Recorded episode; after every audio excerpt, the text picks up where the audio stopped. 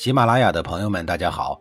告诉大家一个好消息，除了音频以外，我最近开始以视频的方式为大家讲历史，内容也不再局限于中国古代史，而是涵盖人文、社会、西方历史等等，还包括对一些经典童话人物、历史人物进行全新解读。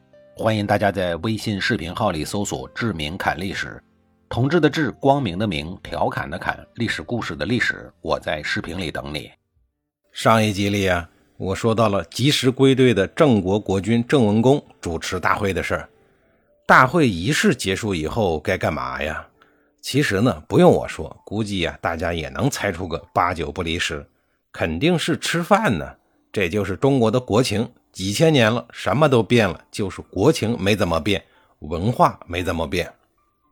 周襄王在临时的行宫内摆下了酒宴，大宴群臣。周襄王高坐正中，往下呢是晋文公和王子虎分左右上座，再往下就是郑文公和内史舒心腹，再往下便是胡彦、先准等一般大夫们。酒宴开始以后，周襄王特意命令人将他珍藏多年的美酒搬了出来，招待众人，并允许晋文公近身呢向自己敬酒，以显示他对晋文公的器重。酒过三巡。周襄王站起来对大家宣布说：“啊，自平王东迁以来，王室逐渐衰落，诸侯相争，社稷动荡。先有齐桓公领袖诸侯，匡扶天下，王室的基业呢才得以延续。齐桓公已经去世多年了，现在的诸侯们呀，又出现了离心离德的不好兆头。寡人正打算找一位胸怀大志的人，能够将齐桓公的霸业继承下去。”现如今啊，晋文公雄才大略，才德并举，寡人决定册封晋侯啊为诸侯长，代表天子号令四方，希望大家都团结在晋侯左右，不得有二心。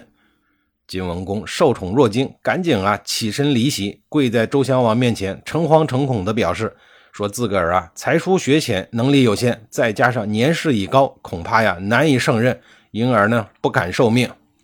周襄王勉励他说：“叔父，你不必过谦了啊！你的能力呢，寡人清楚。当今天下呀，除了叔父你之外，恐怕是没有人再能够担此重任。还望叔父啊，以社稷为重啊！”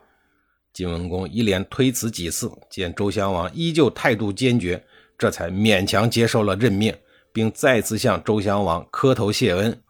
周襄王命令舒心腹当场写下了册书，盖上了天子的大印，交给了晋文公。作为晋文公会盟诸侯、昭示天下诰命之用，经过任命、推辞、再任命、再推辞一系列理所应当的程序之后啊，晋文公顺理成章地成为了诸侯长。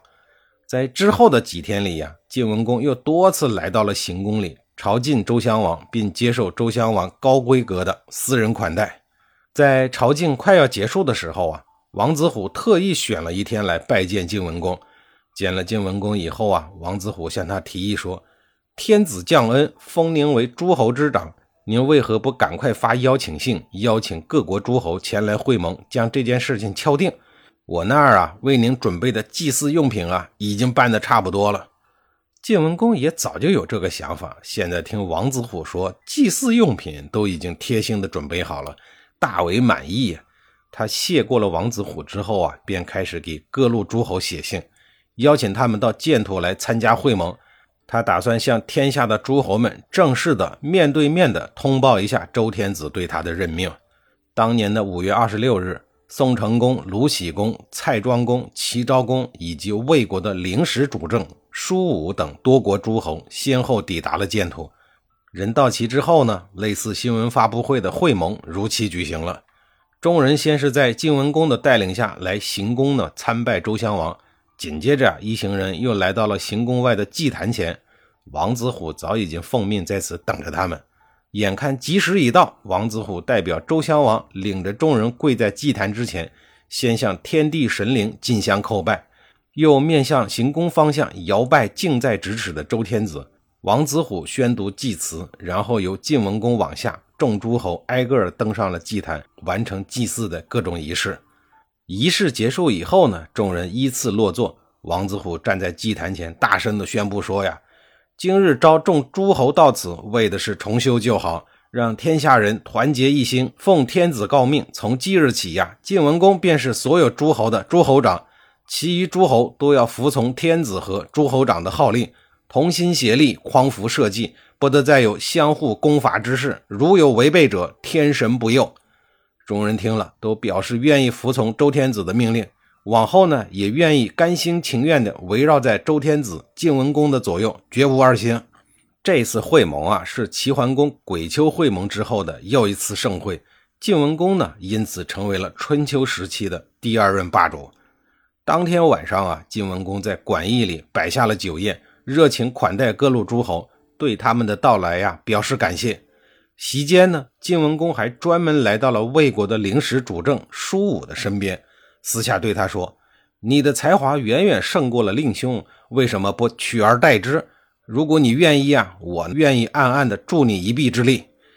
那意思就是说呀，你那倒霉的不揭露给我的哥哥魏成功，接到我的会盟邀请信都不来，而是派你来参加会盟。现在他人呢也不知道跑到哪儿去了，不如我配合你废了他，把你这个临时国君呀给扶正了。舒武听完以后啊，连忙流着眼泪推辞，对晋文公说呀：“您今日会盟是为了推行仁义之道。”诸侯之间都不允许相互欺负，更何况我和他是兄弟。我只求您早日下令，将我那一直在外受苦的兄长啊召回国内，恢复军位，以顺应民意。除此之外呀，我不敢有任何的别的想法。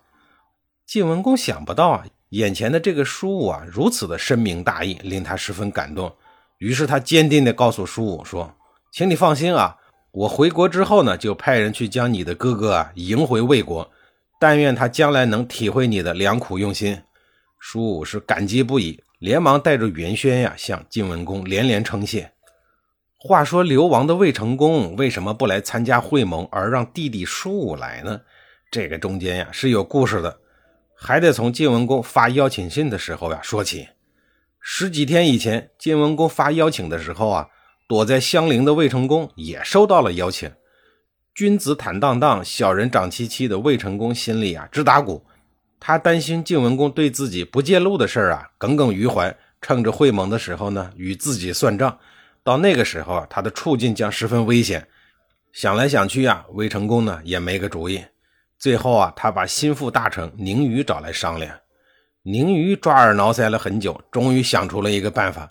他建议魏成功说呀：“眼下我们夹在晋国、楚国两国之间。”确实有些个难办，虽然楚国一时战败，但谁又能保证他之后呢没有翻身之日？如果我们今天投降了晋国，过些日子楚国又来问罪，我们将很难办。所以呀，最好是两边都不得罪。魏成功就问呀：“这事儿说起来容易，可是我们该怎么做呢？像这种骑墙头的技术啊，要是没有鲁喜公的智慧，一般人还真骑不了。”现在看来啊，一个人要想当一棵合格的墙头草，是需要有技术垫底儿的。